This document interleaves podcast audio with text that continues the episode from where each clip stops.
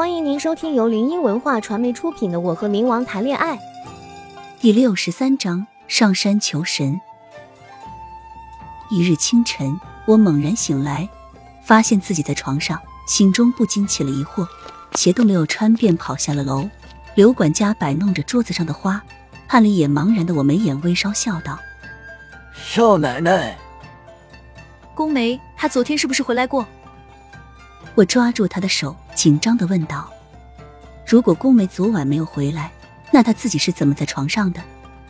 他看着我紧张的样子，先是一愣，随后否定道：“没有，少爷从那天消失以来就没有回来过。因为昨晚少爷特意嘱咐过，先不让少奶奶知道，怕她会有什么不对劲的地方，所以他这算是撒了个善意的谎言吗？”刘管家的话。犹如一泼冷水，将我从头到脚浇了个透心凉。我有些失落的松开抓着他胳膊的手，向后走去。雨清坐在桌子的另一端，咬了一口榴莲酥，眨巴眨巴着眼睛看着我失落的背影，不忘配合刘管家的话道：“他是不是出现幻觉了？”我看了眼时间，也该去学校了，收拾好后便走了。只是在我出门时，恰巧碰见刘管家和玉清开着车往西南方向去了，我心中顿然升起疑惑，但也没怎么放在心上。路上我一直思索着昨天碰见宫梅的事情，看着眼前的景象，回忆着昨天的事情，一切明明都显得那么真实，可就在那一瞬间，他怎么就消失了呢？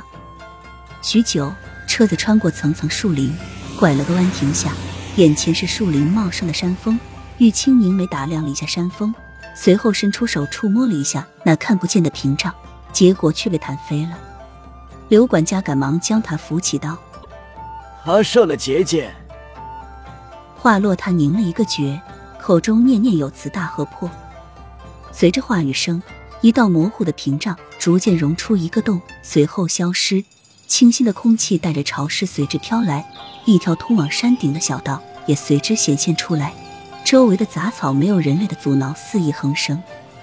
玉清跟在刘管家后面感叹道：“哇塞，这漂亮！不愧是帝尊住的地方。怎么，你喜欢？要不以后我们在这里生活？”刘管家挑眉，笑着调侃打趣道。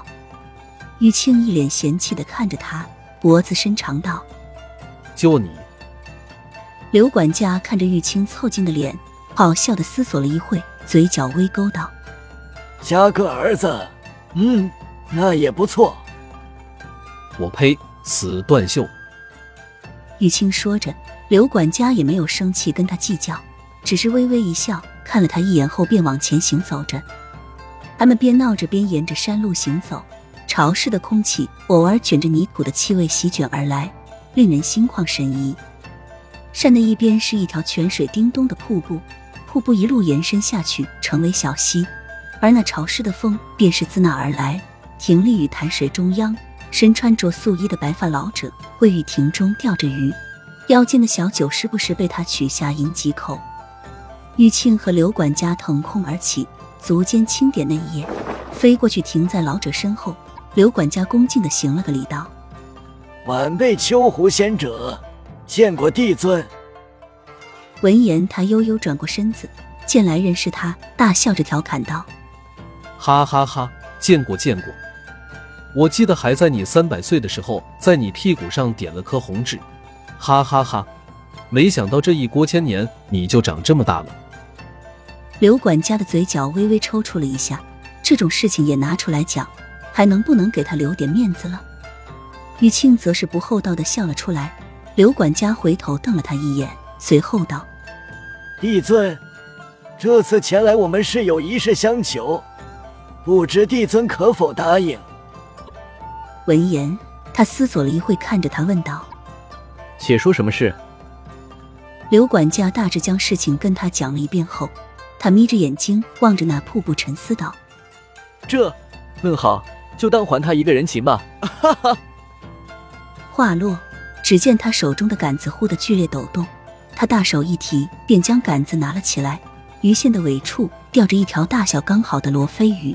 玉清看着，舔了舔嘴唇，眼中冒着金光，丝毫不要脸的说道：“嘿嘿嘿，帝尊，想必你手艺一定很好，不如我们去你家里尝尝。”他提着鱼，爽快的答应了。一行人跃起，飞往山腰一处极为隐秘的屋子。刘管家本以为这次不会很顺利，没想到这么顺利。他是平丘的狐狸，三百岁刚入世的时候，帝尊在宴席上喝得酩酊大醉，在他屁股上点了颗痣，当时疼得他哇哇大哭，还害他被那么多人嘲笑。他一直记到现在。这次来拜托他帮忙，也就是少爷有事，不然他一辈子都不想见到这个让他蒙羞的先生。三百岁那年，他遇到一个跟他差不多同龄的家伙，那个家伙捏着他的脸道。你若是女子便好了。只是他话落，便被他的主人给召唤走了。而他跟玉清这个家伙一样一样的欠。听众朋友，本集已播讲完毕，喜欢的朋友记得挥挥你的小手，点点关注，欢迎大家订阅，下集精彩继续。